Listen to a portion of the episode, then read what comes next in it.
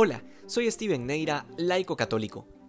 La Iglesia ha insistido siempre en una fe razonada, de manera que no se caiga en una fe ciega que lejos de confiar en Dios, hace que las personas abandonen su responsabilidad de poner los medios necesarios para que la gracia de Dios actúe.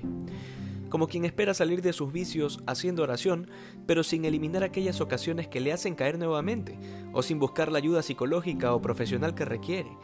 Y cabe recalcar que la oración no es poca cosa, sino que es lo fundamental, lo que debe estar antes, durante y después del combate. Es lo principal, de hecho. Pero sin un esfuerzo de nuestra parte, normalmente Dios no actúa. No por falta de poder, sino por respeto a nuestra libertad que se manifiesta principalmente en nuestras acciones. Porque puedo decir mil veces con mi boca que quiero dejar de ser infiel, por ejemplo, y sin embargo seguir manteniendo todo lo que me vincula a aquella persona con la que mantengo una relación indebida y esto en lo que se refiere al pecado. Sin embargo, el Evangelio de hoy lo que nos presenta son enfermedades y miserias propias de nuestra naturaleza humana. En un caso, la mujer que padecía hemorragias y en otro, la muerte que acechaba a la hija del jefe de la sinagoga. En uno y otro caso, no se trata de pecados personales, sino de situaciones que se escapan del control de la voluntad.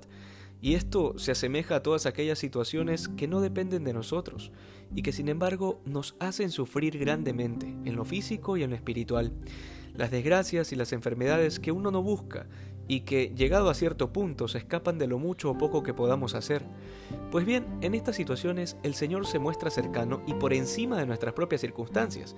Sin embargo, fue necesario que la mujer con su hemorragia saliera al paso del Señor, lo siguiera por detrás y le tocara el borde del manto y fue necesario para el jefe de la sinagoga abrirse camino por en medio de tanta, gente, de tanta gente y hacer todo un escándalo para llamar la atención de Jesús. Esto también nos enseña que sin vida de oración y sin verdadera conversión, esperar el obrar de Dios es necedad y descaro, porque Dios quiere salvarnos, y eso está fuera de duda. Dios quiere que todos se salven y lleguen al conocimiento de la verdad. Pero la pregunta aquí es si nosotros queremos ser salvados.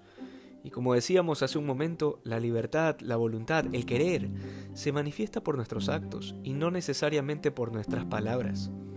Hoy el Señor nos llama a la coherencia, que si tenemos la costumbre de mandar imágenes por redes sociales bendiciendo a Dios, sea porque tenemos realmente una vida de oración con la que en algún momento del día de verdad hablamos con Dios de corazón a corazón. Que si decimos que Dios es lo más importante, nuestra vida cristiana no se resuma en ir a misa una hora de los domingos, a Dios nunca se le da las obras, sino la vida entera. Que hoy seamos más santos que ayer. Dios te bendiga.